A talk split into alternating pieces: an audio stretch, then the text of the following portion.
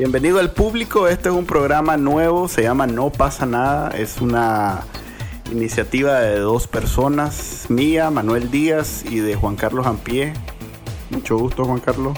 Mucho gusto, Manuel. Eh, se trata de un programa de entretenimiento y vamos a tratar todas las semanas de hablar de temas un poquito más profundos que simplemente las novelas de Televisa. Eh, queremos que nos escuchen para que nos recomienden nuevos temas o, o bien que nos digan en qué estamos mal o qué les gustaría escuchar.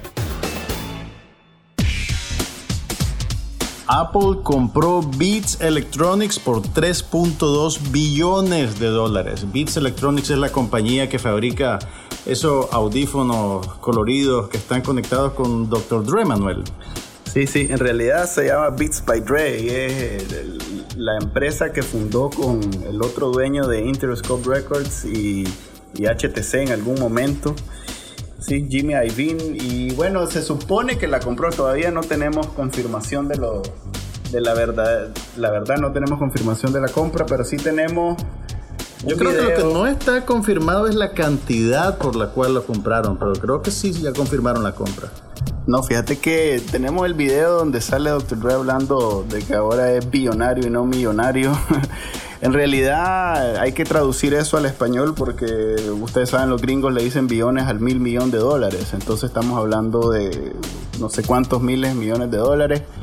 Este es una compra más o menos, es una marca en realidad, porque la tecnología de hace rato, recuerdo aquel artículo que me prestaste de New Yorker, donde salía que que el inventor de la tecnología ya había ya hace rato había dicho que era caduca y que no necesariamente sonaban mejor. Y es como conocimiento en la industria que no necesariamente suenan mejor que vos y esas marcas arriba de los 100 dólares tienen mucha mejor tecnología y suenan mucho mejor que los Beats by Dre. Lo que pasa es que es un producto de, de digamos, de moda, de, moda, de estilo. Eh, sin embargo, bueno, la noticia es muy buena para Dr. Dre, que ahora es un billonario, multimillonario, como sea que se llame.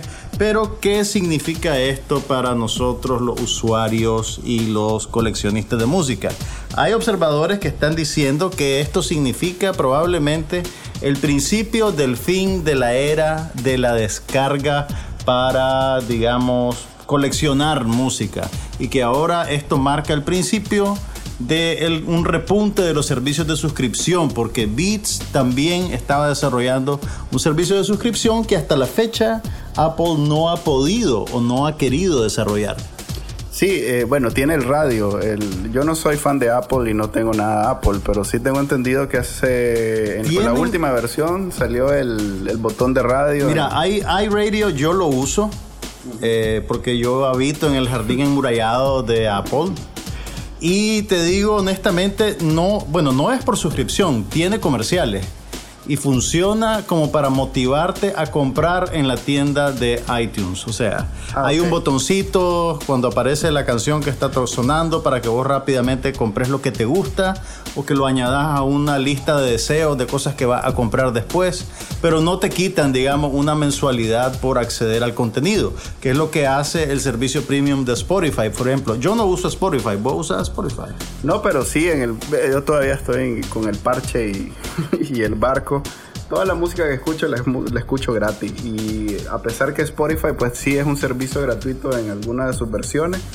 para mí sigue siendo mejor eh, bajar la música que me gusta y, escucharla o bien subirla a la nube, pero es mi música. Pues. Pero cuando decís bajarla es que la bajas por la libre, no es que la compras. No, por supuesto, la bajo directamente de cualquiera de esos sitios de dudosa reputación. Y bueno, pero lo que sí te puedo decir es que eh, viene una carga más fuerte de para los que les gusta usar Apple porque no va a bastar con que andes un iPhone, ahora vas a tener que andar el audífono, los audífonos Apple, vas a tener que andar los parlantes Apple y Fíjate que yo no creo que yo no creo que la compra haya sido por la tecnología de los audífonos necesariamente. Yo creo que tiene que ver más con la arquitectura del, servicio de suscripción y con el expertise que tiene eh, Jimmy Iovine. Lo que pasa es que al comprar la marca no creo que se vaya el equipo de, Beats by Dre a trabajar con Apple. No creo que sea una... Eh, ¿cómo que le llaman? Este, cuando compran una empresa solo para contratar a los dueños. No, no, no se trata de eso, sobre todo en Apple donde pues tienen una cultura corporativa bien cerrada. Es, tener un producto más de esos relucientes, que tenés la presión de la sociedad que te obliga a comprarle, que ni, quiera Dios me agarre. La sociedad no me obligó a mí a comprar nada. y de eso se trata en el fondo, pues. Yo migré de, de un teléfono... Eh, Android a... Hace poco migré de un Android a un iPhone después de un par de años y nadie me obligó, honestamente te lo digo. hablando del Android, acaba de salir un teléfono insignia nuevo de Samsung. ¿Cuál es el modelo, Manuel? Esa es tu área de expertise. Es el Galaxy S5. Eh, es el nuevo teléfono flagship, así le llaman, cuando es el teléfono más importante. Insignia, insignia en español. disculpa mi ignorancia en, español. Y lo vi, fuimos al lanzamiento, algo curioso. En Nicaragua nunca habían lanzado un teléfono que no fuera un lanzamiento de las telefónicas, pues que no fuera ni telefónica. No era ni Claro ni Movistar. Ni Claro ni Movistar. Era Samsung. Era Samsung. es más, eh, yo tuiteé con la cuenta de Bacanalnica que nunca había visto tanta gente de Claro y tanta gente de Movistar en un solo lugar reunidos. Eso sí me llamó la atención. Y yo te estaba espiando. bueno, en términos de, de telefonía son los únicos dos jugadores. Y sí me fijé, por ejemplo, que estaba también Copasa, estaban otras tiendas de, venta de, productos Samsung.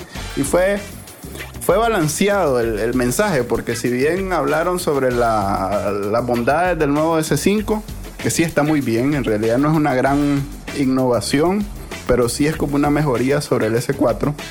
Cuando eso pasa con los teléfonos de Apple, la gente está muy decepcionada porque esperan que con cada reinvención se vuelva, digamos, a rehacerse la rueda. Sin embargo, vos estás muy contento con ese estado de asuntos en el Samsung. Sí, porque no me, no me obliga. Lo que pasa también es que Samsung se caracteriza por sacar innovaciones bien tontas. Pues, ¿Por ejemplo? Como por ejemplo, tienen una, un modo de cámara de golf porque todos los que usamos los teléfonos para, para cámara, tenemos en algún momento cuando estamos jugando golf, tenemos la necesidad de un modo especial para tomar esa foto. Eso no es elitista del todo. no, para nada. Apple sería incapaz de poner un modo de golf y sin embargo es el teléfono de la élite según tus escrituras. Lo que pasa es que eh, Apple y en general Google dejan muy poco espacio para innovar. Ah, ok. Entonces, eh, ante la presión, los ingenieros de Samsung, ante la presión de lanzar un producto innovador, comienzan a innovar en cosas que nadie le interesa. Pues. Entonces los 20 golfistas que hay en Nicaragua ya tienen un motivo para cambiarse del iPhone a Samsung. Y el problema es que igual no logran ese efecto que están buscando, pues, y eso que los lanzamientos siempre son bien histriónicos y raros. La forma en que todo el mundo describe los lanzamientos de Samsung es que son raros. ¿Raro por qué? El último que hicieron, el del S4, que lo hicieron en un, en un teatro en Nueva York, tenía ópera, tenía actores, tenía un montón de cosas que toda la todos los medios tecnológicos salieron diciendo WTF, pues que... ¿Y, el lanzamiento de aquí que tuvo de raro? Fíjate que aquí, como te digo, fue balanceado porque aprovecharon para lanzar el reloj que nunca nadie va a usar en Nicaragua. Es un el nuevo Gear de, de Samsung. El reloj usable el teléfono, ¿es, el teléfono usable? Es, una es, una extensión del teléfono, es un reloj que te pones para que funcione en conjunción con tu teléfono. Claro, ambos tienen que ser Samsung y ambos tienen que ser última tecnología. Y eso suena como algo que haría Apple. Sí, de hecho se supone que viene pronto el, reloj de Apple, pero bueno, lo que hicieron en Nicaragua. Por favor. iWatch. Sí, el iWatch y todo, todo lo comienza en I. Entonces, en Nicaragua hicieron ese lanzamiento del reloj y el teléfono, pero también hicieron algo curioso. Trajeron eh, la campaña que están lanzando a propósito del Mundial de Fútbol, que es con un equipo, eso sí fue muy interesante, un equipo donde está Cristiano Ronaldo, está Messi, está... ahí, ahí me detengo porque no sé nada de fútbol. Y trajeron a una estrella del, de, antaño del, fútbol argentino. Kempes. Eh, correcto, Mario Kempes que fue la sensación, pues la verdad es que la mayoría de los que estaban ahí salieron más emocionados por la foto con Kempes que por travesear el teléfono que sí tenían más de dos docenas de teléfonos regados por Ok, vos traveseaste el teléfono. ¿Qué fue lo que más te impresionó del teléfono? una, una, una cualidad, una función. Absolutamente nada. La verdad es que eh, ¿Y la cámara probado, Eso está en el S4 y nunca nadie la ha usado en la historia de, de las cámaras. Pero ¿Te vas bueno. a cambiar o no te vas a cambiar a ese teléfono? No, creo que en todo caso el próximo que compre va a ser de esos baratitos que está sacando Android. O bueno, que están saliendo. Tiene lamparita. No, no, no tiene. El Nokia, nada ha superado al Nokia de lamparita, ¿oíste? No hay un Nokia que tiene televisión, eh, viene una lonchera y es muy bueno, te lo recomiendo también. Lo voy a pensar. Sí. Manuel, vos sos nuestro corresponsal en el mundo del hip hop y necesito tu interpretación sobre los dramáticos acontecimientos que sucedieron esta semana con Jay-Z. Vos sabes que él es un gran gángster, ¿verdad? Ah, sí. Eh, pues bien, unas cámaras de seguridad registraron un fatídico viaje en el que figuran Jay-Z, su cuñada Solange y Beyoncé además de un guardaespaldas estoico y sin identificar. Aparentemente Jay-Z le dijo algo a Solange que no le gustó y ella procedió a agarrarlo a golpe y patadas mientras el guardaespaldas trataba de contenerla y Beyoncé estaba en una esquina del ascensor sin hacer absolutamente nada. El video fue tomado en el Hotel Strand de Nueva York, el perdón, el Hotel Standard de Nueva York y fue después de la gran gala del Instituto de Vestuarios del Museo Metropolitano de Nueva York, que es como el supertazón de la moda.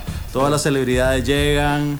Eh, vestidas de gala, Beyoncé una figura rutilante en esto y, todo esto es del ambiente gangster típico de Jay-Z, ¿verdad? Ah, Entonces, explícame qué es lo que pasó ahí. No sé, eh, la verdad es que estamos hablando de el ghetto se metió en el Met Gala, eso es lo que te puedo decir. Este, la cuñada de Jay-Z eh, parece que se peleó con, alguien en, el evento y por eso se fueron temprano. Este, ella se peleó con alguien antes del ascensor. ¿Con quién? ¿Sabes? Eh, no, eh, no sigo. no seguía a Solange. No sigo a Solange. Sí, seguía a Beyoncé, pero no a Solange. de que Beyoncé tampoco, pero sí te puedo decir que eh, en el ascensor alguien sabía que estaban filmando porque que no que la hayan dejado tirar como 8000 patadas y pegarlas todas y que no haya nadie hecho nada contra la chavala. No, pero, pero espérate, estás diciéndome dos cosas. Estás diciéndome que el video es un montaje. No, no te estoy diciendo eso. Estoy diciendo que eh, así resuelven, así se resuelven las cosas en algunos sectores de Estados Unidos y que definitivamente eh, Jay-Z sabía que había cámara, pues porque por eso no reaccionó tal vez, por eso no, trató de contenerle y dejó que el guardaespaldas hiciera lo suyo. Por eso no salieron volando pelucas y, chapas, pues que es el, arquetipo de la pelea de mujeres en el gueto que siempre se quitaban las chapas. No sé si has visto los... No, no, Nunca has visto... Mucho no, pero no has visto los stand-up que siempre los cómicos dicen que a la ah, hora de un pleito de dos mujeres de raza negra, lo primero que se quitan son las 10 chapas y las dos pelucas y comienza el pleito. Pues, Mira, eh, hablando de raza, eh, la, reacción a este video en las redes sociales estuvo teñida de cierto, pues, por, por así decirlo, racismo y gente que se burlaba de Solange porque ella no tiene,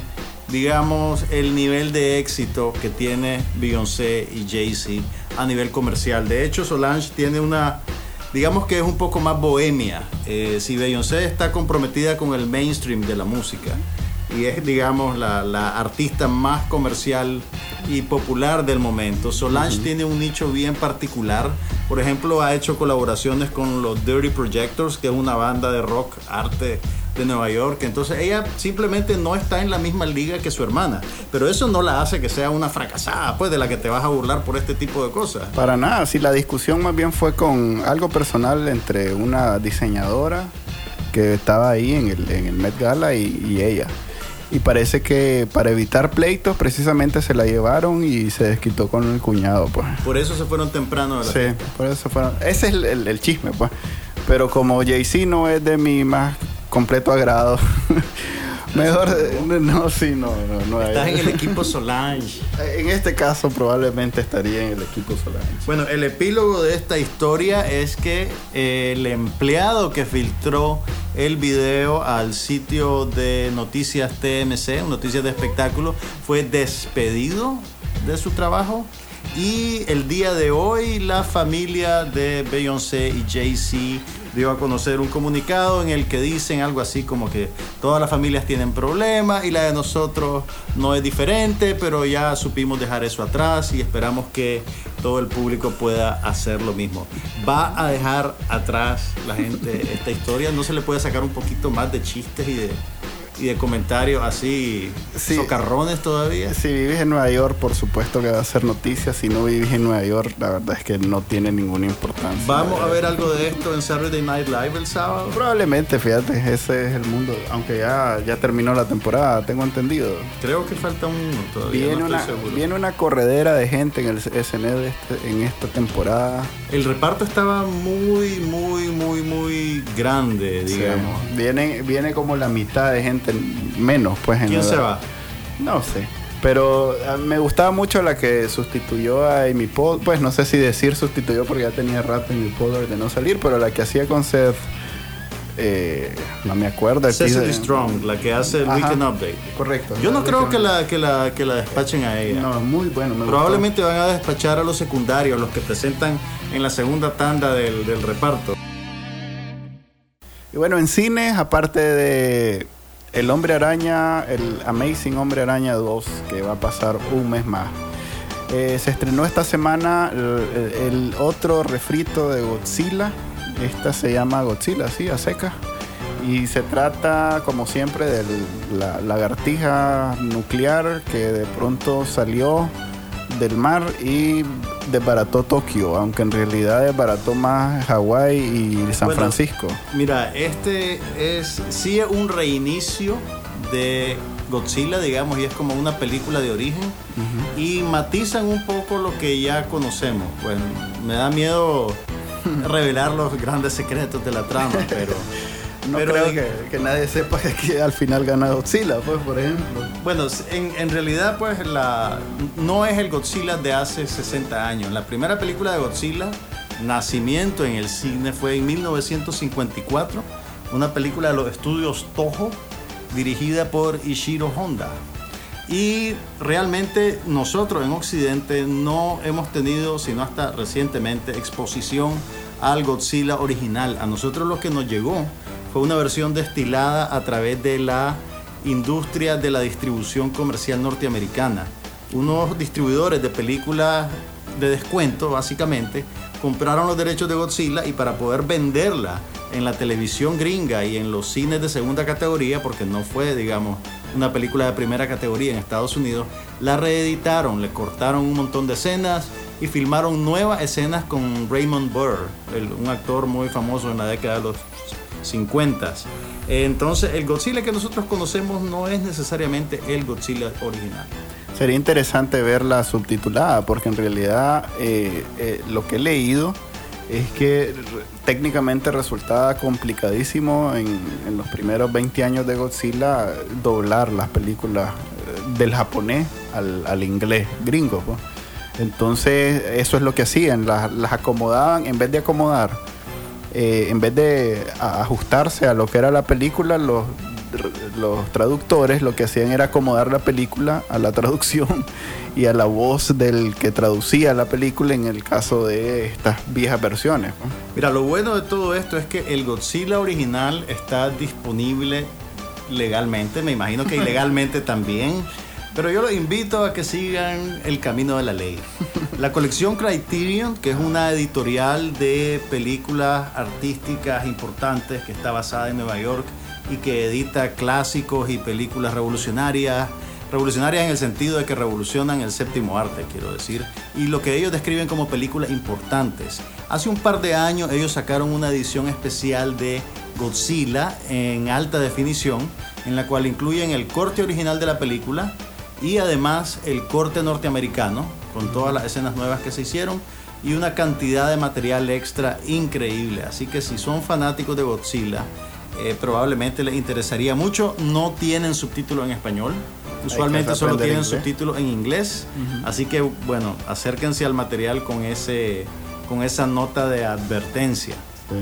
Y hablemos de la versión que vino a los cines, sí. Este, de la de ahorita. Fíjate que sí. He, escuchado de la crítica buenas cosas y de los, del público he escuchado malísimas cosas. Todo el que ha ido, por lo menos en, mi círculo más cercano, que me ha comentado la película. ha dicho que es basura. Y bueno, esa es la opinión del, el que va al cine común y corriente, pues que es como el que le preguntaría a cualquiera ¿Cómo está la película? No vayas, no sirve.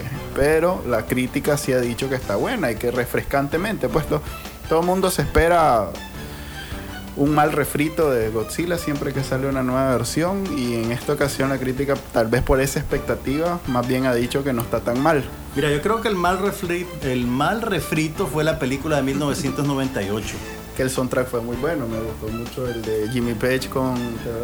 Oh, no, no, eso no está bien. Sean Puffy con. No, no, Manuel. No, en realidad, y tenía uno con, con Green Day. Sí, una muy buena. tampoco, ese remix es eso tampoco está Se los recomiendo. La película no, pero ese soundtrack sí estuvo muy bueno. Pero bueno, yo creo que la gente tiene que adaptar un poquito la barra con la que está midiendo a Godzilla. La principal referencia que tenemos aquí de Godzilla es la película del 98 y, la serie de Hanna-Barbera de los 80 que realmente era terrible. Lo que pasa es que solo había un canal de televisión y o veías Godzilla o no veías nada. Sí, de hecho la gente salió reclamando que no salía Gotsuki en la película. Reclamaban que no salía Gotsuki. Eh, escuché varios comentarios en el, y por eso y por eso creían que era mala. Sí, ¿y qué pasó con Gotsuki? Porque no sale Gotsuki. es al revés. Y hablando de televisión, en Estados Unidos la cadena Showtime, que es del cable un poquito más caro, estrenó la semana pasada una serie nueva que se llama Penny Dreadful. Y bueno, es muy parecida a las aventuras de aquel que mataba vampiros, ¿cómo se llama? Van Helsing. Van Helsing y se supone que va a venir a romper el esquema que tenemos sobre las películas de vampiros y muertos y cosas que están de moda. Eh, Walking Dead es, una de las series más vistas en Nicaragua y en el mundo. Y en Nicaragua se va a estrenar en HBO el viernes 13 de junio de este año. Qué apropiado. Sí. ¿Y qué, te ha parecido? ¿Viste el primer capítulo? Mira, no he visto el primer capítulo, eh, sin embargo, puedo decirte que probablemente está más en línea con la Liga de Caballeros Extraordinarios. ¿Te acordás? Hubo una película, pero la película es universalmente reconocida como muy mala. que estaba basada exactamente en una novela gráfica de Alan Moore. Y el concepto era reunir en una misma historia a personajes de diferentes eh, libros y de diferentes cuentos y narrativas que interactúan entre ellos y crean casi como un escuadrón de superhéroes, por así decirlo. Entonces, creo que en la Liga de los Caballeros Extraordinarios estaba Mina Harker, que fue la novia de Drácula, estaba también el Dr. Jekyll y Mr. Hyde. Estaba. Que era Wolverine, era. ¿Cómo sí, se llama? que era. No, no era, era Hugh Jackman. No, no era Hugh Jackman. No era Hugh Jackman. equivocado. Hugh Jackman era Van Helsing. Estoy metiendo ruido. En fin, pero es, es, es un concepto parecido. Sin embargo, el pedigrí del talento que está asociado a esta película, a esta serie, es sorprendente. Mira, el, el, que la está desarrollando, el creador de la serie, es John Logan, que es un eh, guionista ganador del Oscar por Gladiador y que además hizo el guion de Skyfall, la última película de, James Bond, y además de La Invención de Hugo Cabré, la película de Martin Scorsese. Oh. la película en 3D que hizo Martin Scorsese hace un par de años. Y, y, en el reparto tenés a Timothy Dalton, que lo conocemos por ser un James Bond, pero que también es un actor de muy buena reputación. Eh, y Eva Green, que ha sido la mejor chica Bond de todos los tiempos. Y soy capaz de irme a un duelo para defender su honor.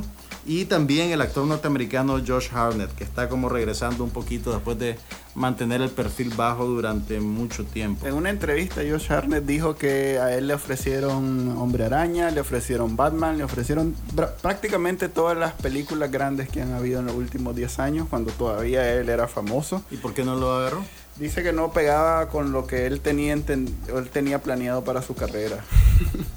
Ah, pero pues sí, fue pues, motivo de burla. Eh, pero es admisible, o sea, es, es como el caso de Solange y Beyoncé, pues no todo el mundo quiere necesariamente ser, millonario. Sí, no, sí, pues tal vez prefieren explorar sus intereses por muy poco comerciales que sean. Sí, es el retorno de Josh Harnett y, y bueno, y esa entrevista que hizo más bien creo que le dio puntos en contra en vez de favorecerle. Me llama la atención, todo el mundo asume esto como la respuesta de Showtime a Game of Thrones la serie de HBO. Puede ser, puede ser, eso es comprensible. Sí. De todas maneras, bueno, acordate que el que empezó todo esto fue HBO. Después Showtime hizo Californication y creo que Weeds era en Showtime también. Sí.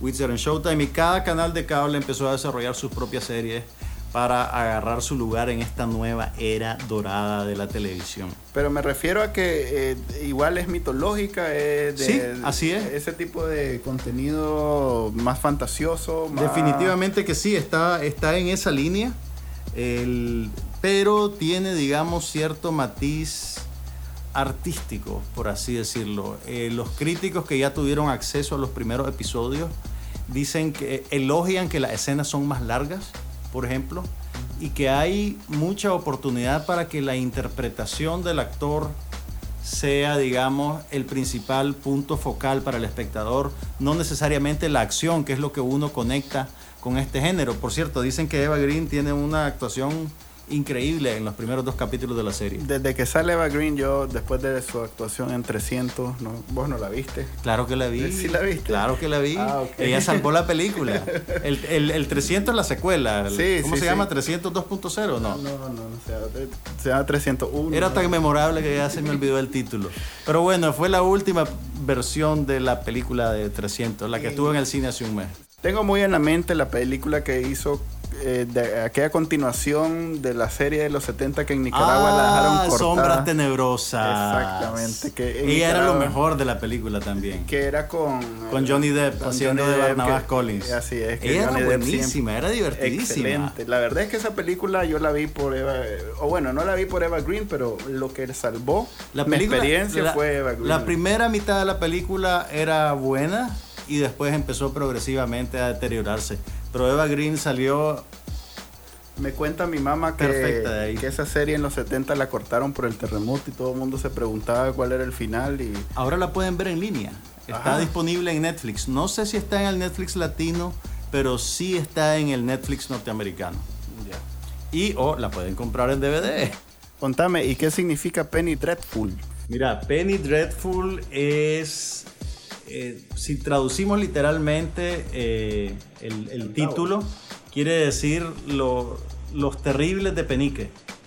Eh, básicamente en la Inglaterra, creo que la Inglaterra eduardiana, se editaban pasquines con cuentos de terror, que eran más bien con cuentos sensacionalistas, no eran de cosas necesariamente sobrenaturales. Era, por ejemplo, Sweeney Todd, la historia del barbero asesino de la calle Fleet. Ese fue un Penny Dreadful, que era un pasquín que vos comprabas por un penique y que era como una historia amarillista, pues que te contaban y entonces lo desguazó con la navaja de afeitar y sacó toda su sangre y con la carne hizo un pastel y se lo vendió a su vecino, ese tipo de cosas. Y ya el destripador entonces es como la inspiración de este tipo de... Está conectado con ese fenómeno porque el, el, efecto de Jack el destripador tuvo, digamos, su rebote a través de los medios de la época. Él despertó el morbo de ese tipo despertó de... el morbo de ese tipo de cosas y, y definitivamente que sí, pues debe haber abonado al al gusto del público por esa clase de publicaciones que todavía está vivo. Pues los puedes ver en la prensa amarillista de nuestros días, en los canales de televisión que te muestran a la gente muerta después de un accidente de tráfico y ese tipo de cosas. Es como el antepasado del cómics entonces. Es como el, bueno, el antepasado del cómics tal vez es más conectado con la novela publicada por entregas.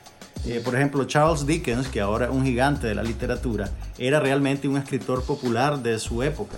Como corintellado. salvando la distancia. Pero bueno, entonces Dickens publicaba por entrega su historia en periódicos o en revistas dedicadas para ese fin. Otra novela que era por entrega, El Pinocho original. El Pinocho original de Carlos Collodi salía eh, cada, en cada número, de, creo que era con frecuencia semanal, de un periódico salía un capítulo de Pinocho. Y Carlos Collodi se llegó a hartar de Pinocho y terminó la historia después de la isla de los muchachos perdidos. Y creo que ahí fue...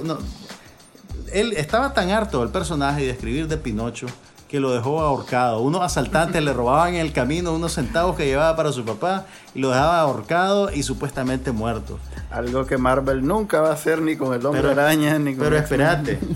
La reacción del público que compraba el periódico para leer la historia de Pinocho fue tal que el dueño del periódico fue a rogarle a Carlos Collodi de que siguiera con la historia y le ofreció una cantidad de plata exorbitante, de tal manera que el hombre no pudo decir que no. Algo así como y lo revivió que va a Pinocho.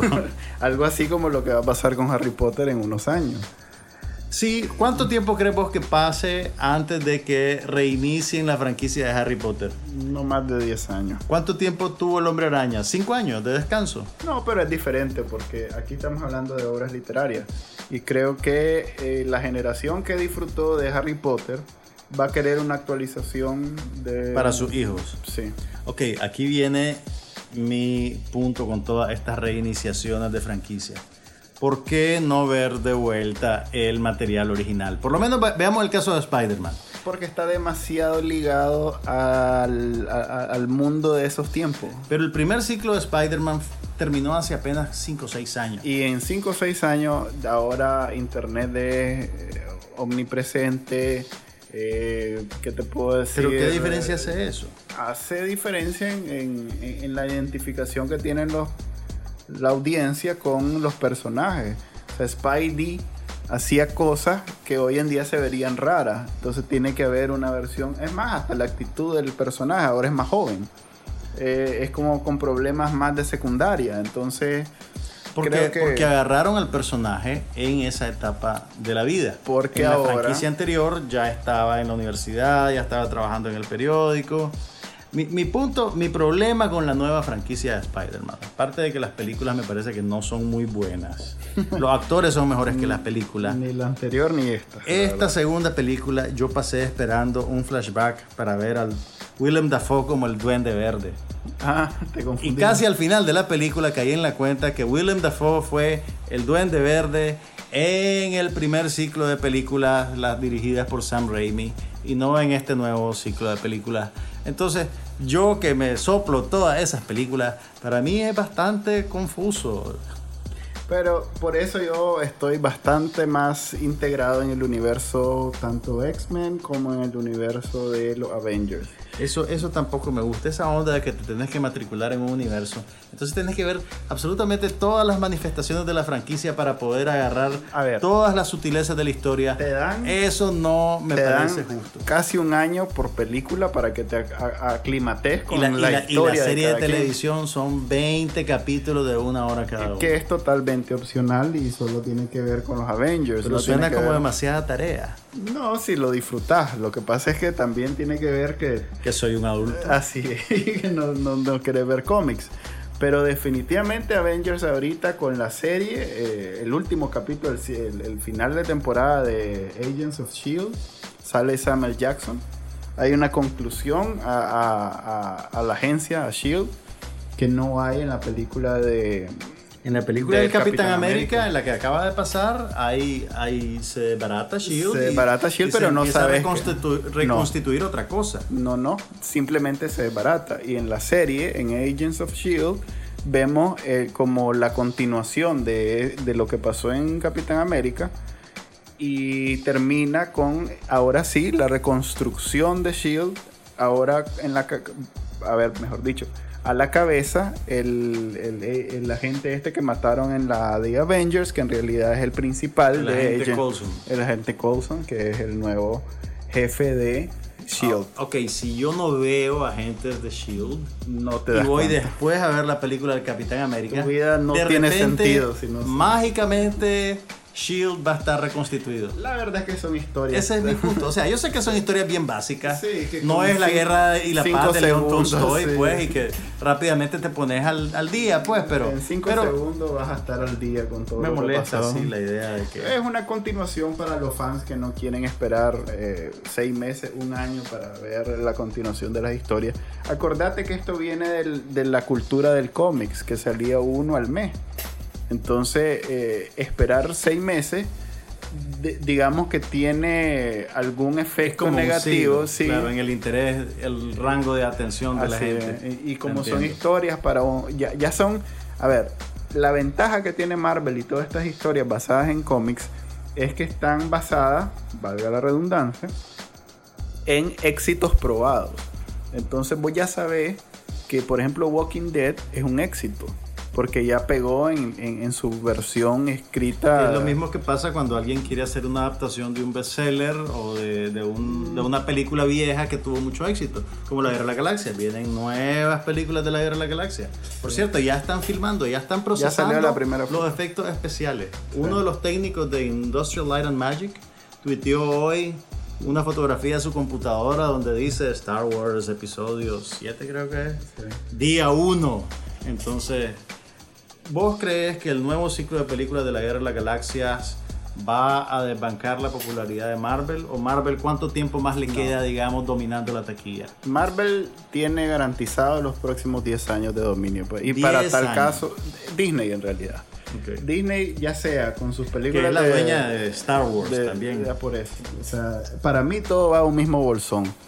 Disney tiene Star Wars, tiene Marvel, tiene. ¿Cómo se llama? Los Muppets. Bueno, los Muppets, iba a decir, los Muppets me importan más que Marvel y Star Wars. Iba a decir, la, iba a decir la compañía de la lamparita, pero. Pixar. Pixar. Pixar. Tiene Pixar, tiene. Pixar, Pixar ha bajado en mi estimación con todas esas secuelas que están haciendo. No, no, no, me parece.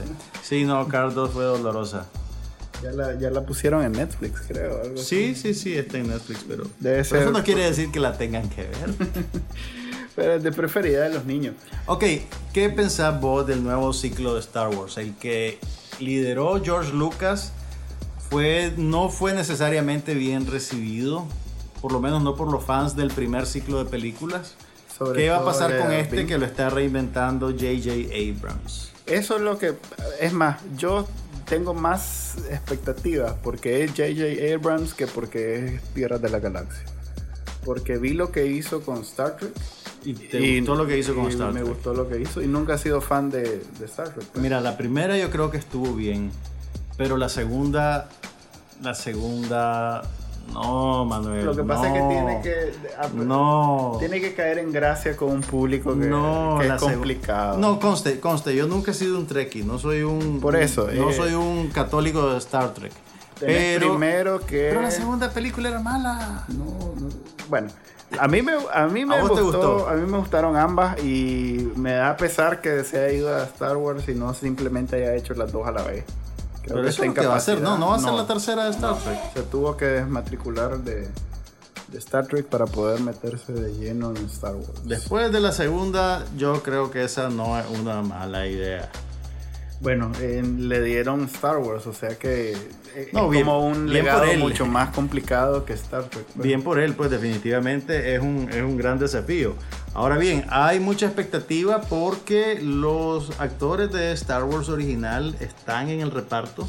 No se sabe de qué tamaño va a ser el papel que van a tener, pero tanto Harrison Ford como Carrie Fisher y Mark Hamill van a regresar o sea que vamos a ver a Han Solo, a la princesa Leia y a Luke Skywalker que probablemente ya, van, a, ya van a salir como pues retirados, pero van a salir. Sí, eh, tenía sentido porque las, que sacaron hace 10 años o 5, no sé, ya tiene rato de haber salido el reboot. Creo que en el 2000 salió la... Hace 15 años. Hace 15 años. Eh, eran el prequel, o sea, eran la versión, la 1, 2 y 3 antes de la 4, 5 y 6 que y fueron el los ciclo, Sí, la 4, 5 y 6, o sea que estas suceden algún tiempo después del retorno del Jedi. Así es, ya cuando los Jedi vuelven a mandar y Y se supone que, estará, eh, perdón, que Darth Vader o Anakin Skywalker ya murió y ahora Luke y la princesa son... Tal vez van a aparecer como hologramas, como aparecía Obi-Wan después de que se había suicidado en su duelo de espadas con Darth Vader. ¿Te acuerdas de eso? La verdad, muy lejano en mi memoria. Fue en una galaxia muy lejana. Así, un recuerdo muy, muy lejano. Estoy más interesado por, eh, bueno, está más cerca también, por la secuela de algo que nunca había visto antes. ¿Qué cosa? Dos series se juntan en una sola película. X-Men, las originales. Ajá. Eh, no, habían como cortado después de la tercera parte. Habían hecho como un como un reinicio, pero en los años 60. Así es. El significado en los años 60. La primera, la segunda y la tercera de X-Men habían terminado eh, y habían comenzado una nueva serie con como precuela. Después que murió el profesor X. Con, eh, ahora, van a, juntar ambas. Dos tiempos, por así, decirlo. Van a juntar tanto la de First Class como la la, la, serie nueva, entre comillas, porque ya pues, es más vieja que la otra. Y además tenés las películas con los personajes individuales. De hecho, es también secuela de Wolverine, de la última Wolverine. De la última Wolverine, que funcionaba como una historia contenida en sí misma. Así es, exactamente, que era la 2 de una que ya había pasado. Ok, esto va a ser muy confuso. ¿Cuándo se estrena la película? La próxima semana en Estados Unidos, no sé, en Nicaragua. Creo que en Nicaragua la estaban anunciando para el 22. Ok, entonces que el próximo jueves. Ok, ¿dónde está el libro que tengo que estudiar para entender lo que va a pasar? La verdad, eh, con ver la última de X-Men que la pasan en, Fox eso no Latino va a pasar. cada 15 días. puedes estar al día con... Pero esa no fue muy, muy bien recibida. No, no fue tan buena como la 2 y la 1, pero eh, fue el final de muchas historias inconclusas bueno, murió eh, el profesor X. Me vas a contar el final. Bueno, sí, la vi hace tiempo, pero ya la borré un poquito del Es que, como te digo, en Fox se la pasan casi cada, 15 días. Nadie, que nadie que tiene cable en su casa puede evitarla. Puede, sí. Es como Jason Bourne, pues en cualquier momento en algún canal del cable puedes ver a Jason Bourne. Que por cierto, no, viene. No, ya, lo reiniciaron. Sí, lo reiniciaron. Sí, pero viene Matt Damon a una nueva. A una nueva. ¿Que va a ser continuación de las anteriores o es un reboot? Lo que pasa es que la anterior, la que hicieron con Jeremy Renner, era a, la par, era paralela a la última de Jason Bourne. Las historias se juntaban en algún momento y no eran una continuación, era más yo bien... lo que quiero saber es si vienen los personajes secundarios de regreso, porque lo que más me gusta de esas películas de Jason Bourne, el primer ciclo, son la intriga entre Joan Allen, David Strathairn. Yo estoy seguro, yo sé que soy la única persona probablemente que está anticipando eso. Pero, pero bueno, yo tengo mis intereses y debo defenderlos. Está bien, no, a mí me emociona que viene otra vez Jason Bourne con Matt Damon. Pues eso para mí es suficiente para tener eh, alguna expectativa de verla próximamente. ¿Y va a salir con el Jeremy Renner? No sé, no sé, pero igual si no sale no, no le quita ni le pone nada. Así que... Y hablando de superhéroes, DC Comics va a sacar Flash en, en televisión. ¿Como serie de televisión? Como serie de televisión. Se va a juntar con Arrow. Bueno, DC Comics, aparte de Batman y, Superman, que es la película que están haciendo ahorita como para hacerle media un poquito a The Avengers, eh, en televisión tiene una serie en, una de esas cadenas gringas que, que, nadie ve, que se llama CW. Pero eh, curiosamente. Ahí tienen Arrow. Sí, correcto. Arrow, a eso me refería. en streaming y en línea. A eso me refería. Pues que Arrow, a pesar de ser en esa cadena que nadie paga nada por ella, tiene sus seguidores. Tiene seguidores y, fue sorprendentemente buena. No excelente, pero buena. Yo me acuerdo, y aquí voy a delatar mi edad, que en los 80, a finales de los 80, la cadena Fox en Estados Unidos hizo un intento por hacer una serie con Flash. Sí. Sí, creo que tuvieron como tres o cuatro capítulos al aire y después la retiraron. Y pues obviamente esto van a empezar desde cero. No, pero de ya hecho es, una, es un, es un spin-off. ¿Cómo se llama? Es, una, es un, una, versión derivada, de, Arrow. El, el, trailer de la, de la serie De hecho sale Arrow tirando una flecha y sale Flash agarrándola en el camino. Es uno de los personajes de Arrow. En la carretera sur contra un perro. A propósito de DC Comics, hoy o ayer, Zack Snyder, el director de la 300 original, eh, tuiteó una fotografía de... Batman y Robin. No, Batman y Robin. De, Batman al lado de su batimóvil. Y la gente está preocupada porque Batman se ve triste. Ellos esperaban, no sé, un Batman alegre, chispeante, dicharachero, pero se ve muy intenso, así viendo para el suelo y ya, ya la gente está preocupada por lo que va a pasar cuando veamos esa película dentro de cinco años o algo así. o dos años. Para los que no quieren ver un Batman triste, les recomiendo Batman Noel en aquella serie de Tick. Muy buena. Oh, Creo que solo oh. tuvo una temporada. El Batman que hizo Joel Schumacher con George Clooney. Ah, sí. Ese Batman estaba muy alegre. O bien ver el padre. Se le notaba en el batitraje. que hacía frío también. Además en televisión, ahorita está el cierre de temporada de la mayoría de las series. Está algunas comenzando, 24. 24 eh, volvió al aire. Volvió al aire con 12 capítulos. ¿Es una reinvención o es una continuación de la, anterior? Es la continuación de la última temporada. Eh, hay personajes de las últimas temporadas. Eh, en realidad se desarrolla en Londres. O sea que no es el momento para entrar en 24. No, probablemente no. De hecho, es, es diferente el formato anterior porque dura menos normalmente duraba un capítulo era una hora de cada de un día. Menos los anuncios. Menos los no, no, incluidos los ah, bueno, el tiempo de los anuncios, ok. Así es. Solo que en ese momento no sabías que estaban haciendo los actores. Pero sí, eh, revolucionó la industria de la televisión, ganó premios hasta por canastas y, y vuelve más que todo porque el pobre Keith Sutherland ya no tenía con qué mantener. No, no, no, no, no, no, no creo. Bueno, no, vuelve por caridad con Kiefer Sutherland. hay, un público que, debe estar dispuesto a pagar por verla, ¿no? Sí, pero. Por ejemplo, vos. Quemaron el. quemaron el, la serie con la última versión, ya lo habían matado como tres veces. La última temporada previa a esta. Así. ¿Hace cuánto fue eso? Eh, fue hace, a ver, tres años, cuatro años. Y este, lo que sí llama la atención de esta nueva temporada es que primero es en Londres, eh, segundo, eh, tiene siempre ellos trataban de involucrar eh, temas de actualidad políticos de Estados Unidos y en este caso la controversia es alrededor de los drones.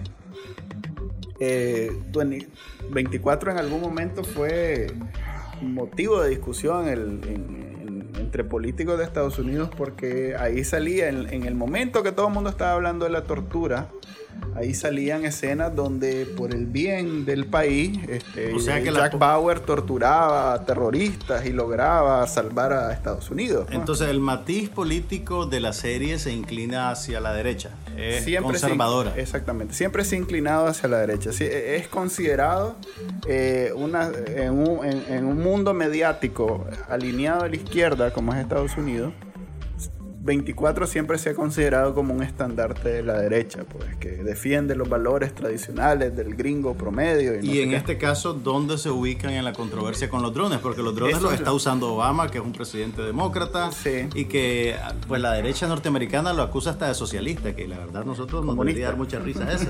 Pero bueno, eh, ¿dónde se ubica esta nueva etapa de 24? ¿Se mantiene siempre a la derecha? Eh, sí, fíjate que sí, porque Jack no va a cambiar. Sí, sigue siendo ese espía que puede contra todo. Entonces está aplaudiendo a Obama.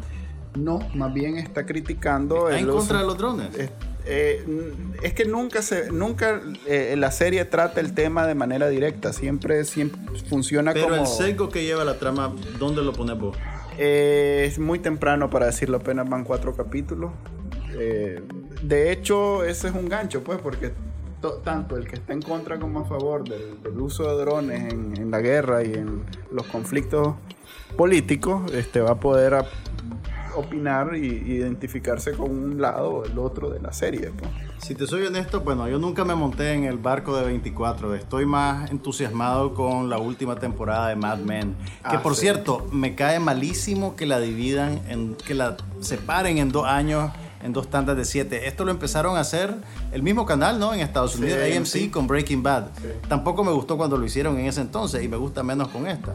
Sí, y ahorita viene el último capítulo, de hecho. ¿Ya es el último de los primeros siete? Sí. Y está emocionantísimo. Pues, no he visto el último. no, no, ni yo. Del domingo pasado. Ah, no, Excelente. Les, les, comento, pues, en el del domingo pasado se rompe otro de los hitos eh, sexuales de los 60. No, no, no, no. Muy interesante. Se los recomiendo. Y bueno, y si van a ver serie de, espías, les recomiendo The Americans. En, en Estados Unidos está terminando la segunda temporada. Sí. Para Latinoamérica, ¿quién la transmite? Eh, él mismo, o no sé. FX, creo que sí. FX mismo. también. Y vale la pena, sobre todo esta temporada que... Salió Nicaragua. Nicaragua es un punto en la, en, la narrativa en muy, muy toral, pues es en realidad quizás el, elemento novedoso de la nueva temporada. Sale una Nika que hija... un personaje que es Nika. Sí, una Nika, una espía Nika. No es una actriz Nika. No. No es ah, para, para carrera. No, es una puertorriqueña o oh. cubana, algo así. Oh, oh. Sí, pero sí sale una Nika que es hija de un héroe de la eh, de la prensa, o sea que del mundo de los medios, entonces por ahí podemos ver. Una, una, una, pregunta. ¿Por qué nos felicitamos mucho cuando una serie o una película menciona Nicaragua? No, en este caso sí es meritorio. Fíjate que la serie. Pero, no es ningún, o sea, no es ningún mérito nuestro. No, ¿cómo no? Porque defiende la, la, época, pues, la, la, década de los 80. De alguna manera, a los gringos los confronta con la Guerra Fría desde el punto de vista contrario. En, aquel momento que todo estaba tan polarizado eh, introduce en, el, en el psiquis colectivo de Estados Unidos un punto de vista alternativo al de Reagan y su guerra absurda. Entonces, esta, este el Anti-24, esta es una serie izquierdosa. así es. De hecho, e, esa es la, como el matiz de toda la narrativa. Pues este es defendiendo siempre, o mejor, no defendiendo, pero sí dando el otro punto de vista. Encontrando el lado humano de los espías infiltrados en Estados Unidos. Y de Rusia, y de Nicaragua, y de Cuba, y muy interesante sobre todo porque los 80 marcaron a Nicaragua y los que vivimos esa década vamos a vernos bastante identificados con lo... Es como el Mad Men pero puedes ver la historia de los 60 y ahora 70, nada más que ahora de los 80. 69. Y en el 69 ah, se, va, se va a cortar la, la historia. No vamos a saber qué pasa con Don Draper en los 70. Este jueves arrancó el onceavo Festival de Cine Europeo en los cinemas de galerías. Y bueno, yo les puedo recomendar por lo menos una película. ¡Hala! Eh, no he visto la otra, no he visto las otras. Pues hay, les doy el beneficio de la duda a todas. ¿Cuántas películas son? Están, eh, bueno, trajeron 15 películas de 13 países. Hay varios documentales que se van a presentar en universidades de todo el país. Pero las películas de ficción que se están proyectando en galerías en las próximas dos semanas son nueve películas. Y la que les puedo recomendar es la película española que se llama Blanca Nieves. Y a cómo suena, sí, es una adaptación libre del cuento clásico de los hermanos Grimm. ¿De, de qué terror? Mira, es una película bien especial. Primero, no es para niños, así que dejen a los niños en la casa. Buen, buena recomendación. Pues. Segundo, es una película muda, filmada al estilo de las películas mudas de principios del siglo XX. De hecho, la, la acción se desarrolla en Sevilla eh, creo que más o menos alrededor de 1910, no recuerdo muy bien. Y eh, tiene una actuación increíble por parte de Maribel Verdú, que es tal vez la actriz española más internacional que hay ahorita, tal vez ustedes la vieron en Y tu mamá también, por ejemplo, que es la, película que digamos la puso en el, en el radar de, en el radar del mundo, por así decirlo. En España ya era bastante famosa desde la década de los 90. Pero no es ni Penélope Cruz ni Paz Vega. No, no, no, no, lo siento. No ha llegado a Hollywood. es Maribel Verdú, pero no, no ha llegado a Hollywood. Y fíjate que yo creo que a Maribel Verdú no le llama mucho la atención. Es una actriz muy cotizada en, España y, y es muy española. Ahora, es bien curioso esta película porque, mira, ¿Te acordás vos del artista, la película muda que ganó el Oscar hace un par de años? Sí. Esta película se produjo paralelamente al artista, mm. solo que el artista, digamos, salió antes, golpeó primero y golpeó duro. Entonces, digamos que le hizo un poco de sombra a Blancanieves. Además, el artista era una película simpática, pues que se daba a querer, por así decirlo. Era una película que pretendía agradarte. Esta película es una película un poco más adulta, más difícil, es más dura, digámoslo, eh, pero es una película magnífica. ¿Y cuándo la presentan? Tiene varias fechas, creo que ahí van a tener que ir a, a chequear la cartelera en línea, pero las películas se están presentando, varias películas en un mismo día, o sea que puedes ir a hacer tu maratoncito personal, cada día hay tres películas distintas y hay varias fechas, o sea que oportunidades para verla eh, definitivamente que, que, que, las tienen. Pero eso sí, sepan, es una película muda. No es para todo, todo fan. Mira, yo creo, que, yo creo que vale la pena exponerse a cosas diferentes. Eh, y el hecho que la película sea muda no quiere decir que no tiene trama, que no tiene historia. Eh, y más bien la interpretación de los actores se vuelve más importante, el lenguaje corporal se vuelve más importante y también la manera en que la cámara los retrata. Eh, Maribel Verdú es una mujer, no es una belleza convencional y cuando vos la ves a cómo se presenta en esta película, te das cuenta que es un rostro con el cual los grandes directores del cine mudo hubieran hecho maravillas, porque es tremendamente expresivo. Es una, es una experiencia bien particular ver esta película. Yo, yo creo que eh, definitivamente una de las mejores películas que van a ver en este año en los cines. incluso fuera del Festival Europeo. Incluso fuera del Festival Europeo. Por su propio mérito es una película excelente. Bueno Manuel, para la próxima vamos a seguir hablando bastante de películas. Ya va a haber terminado el Festival de Cine de Cannes, así que vamos a saber quién se llevó la Palma de Oro. Y en la pantalla, Nika, tendremos una serie de estrenos comerciales muy apetecidos por los espectadores. Una que seguro va a tener bastante público va a ser la nueva Seth MacFarlane que con Ted hizo si no rompió récords, porque aquí nunca sabemos si rompe récords, pero sí fue de las más vistas de ese año. También viene una nueva película de acción con Tom Cruise, que pareciera la secuela de Oblivion, pero no lo es, que se llama Al filo del mañana. ¿Viste lo que puso Tom Cruise en su Twitter? Trato de no hacer eso. Supuestamente cambió su bio, su mini bio en Twitter y puso que está corriendo en las películas desde hace 20 años corriendo en las películas. ¿Qué quiere decir eso? O sea, que todas las películas de Tom Cruise él sale corriendo. Es cierto. Sí. Entonces puso eso y todo el mundo dijo, oh, es cierto. Es cierto, es cierto. Bueno, vamos a ver qué tan bien corre Tom Cruise en Al filo del mañana. También vamos a hablar de Netflix y de muchas series. Es más, me gustaría que habláramos sobre... Derek. Viene una temporada nueva de Derek la serie con Ricky Gervais, una serie cómica. Oh, que hace de... Que es un asistente en una casa de retiro para ancianos con alguna discapacidad que la serie nunca termina de definirla. Pero que es evidente. Y también viene una nueva temporada de Orange is the New Black, la serie original de Netflix. Y supuestamente cancelaron Community, o sea que viene un final de temporada que es el final de la serie. Veremos quién sobrevive en el baño de sangre de los cierres de temporada. Se despide de ustedes Juan Carlos Ampie. Y Manuel Díaz y este programa se llamó No pasa nada.